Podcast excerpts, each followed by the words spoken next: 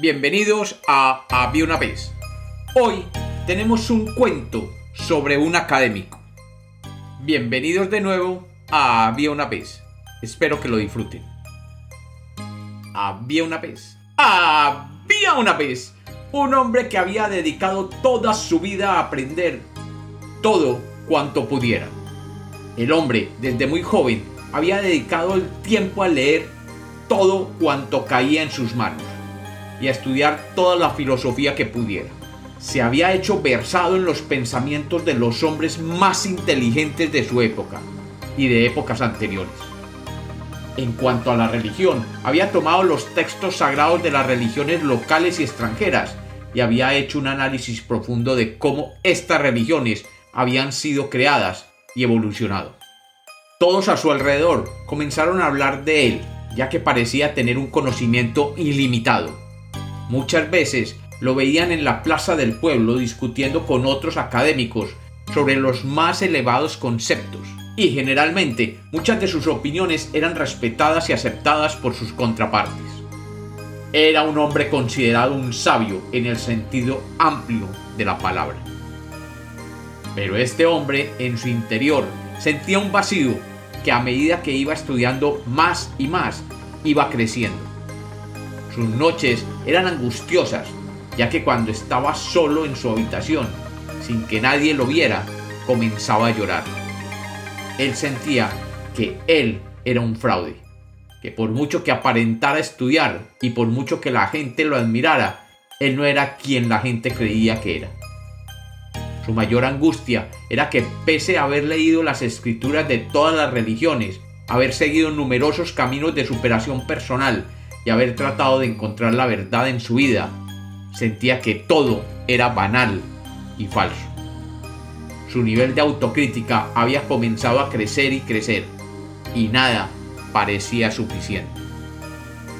Así que decidió buscar la verdad más allá de las fronteras, y salió a recorrer el mundo, buscando un maestro superior a él, un maestro que le enseñara el verdadero camino de la superación, del progreso de la evolución. En cada pueblo preguntaba por si había un maestro y cuando lo dirigían a él se sentaba a preguntarle. Todos los maestros que encontró le daban las mismas respuestas que él ya conocía y decepcionado salía del pueblo hacia el pueblo siguiente. Y así viajó por algunos años y nada nuevo encontraba. Y más profundo era su vacío interior. Un día llegó a un pequeño pueblo y allí preguntó, como lo había hecho en muchos otros pueblos, por un maestro. Y le dijeron que no había allí ninguno, pero que sí había un ermitaño que vivía en lo alto de la montaña. Con poca esperanza, el hombre decidió visitar al ermitaño y emprendió un difícil y arduo camino hacia lo alto de la montaña.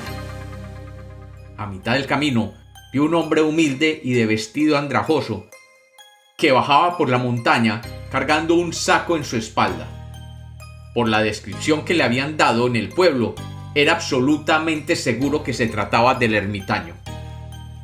El hombre le hizo señas para que se detuviera, y el ermitaño, sin hablar, simplemente paró y lo miró a los ojos. El hombre le dijo, he estudiado todo lo posible He leído todo lo que he encontrado y he discutido todo el conocimiento que se me ha presentado. Y aún así, siento un gran vacío. He visitado cientos de maestros del conocimiento y de ninguno de ellos he recibido lo que necesito para llenar mi vida y seguir viviendo. Usted, me dicen, es muy sabio. Dígame, ¿qué debo hacer? El ermitaño siguió mirando al hombre a los ojos y con un gran suspiro, sin decir una sola palabra, dejó caer el saco que llevaba a su espalda. Esperó que pasara unos cuantos minutos, enderezó el cuerpo, miró hacia el cielo y luego, sacando un espejo del saco, lo dejó en el suelo.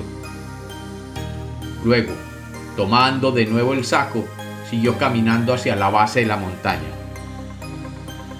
Hombre comprendió el mensaje Toda su vida había sido un constante aprendizaje intelectual, lleno de ego y prejuicios. Comprendió que debía dejar caer los juicios y los prejuicios académicos, y dejando a un lado el ego, simplemente continuar viviendo la vida como es, y seguir así adelante. Y dicen, y dicen los que conocieron a aquel hombre, que fue el hombre más feliz del mundo. Y como los cuentos nacieron para ser contados, este es otro cuento de Había una vez.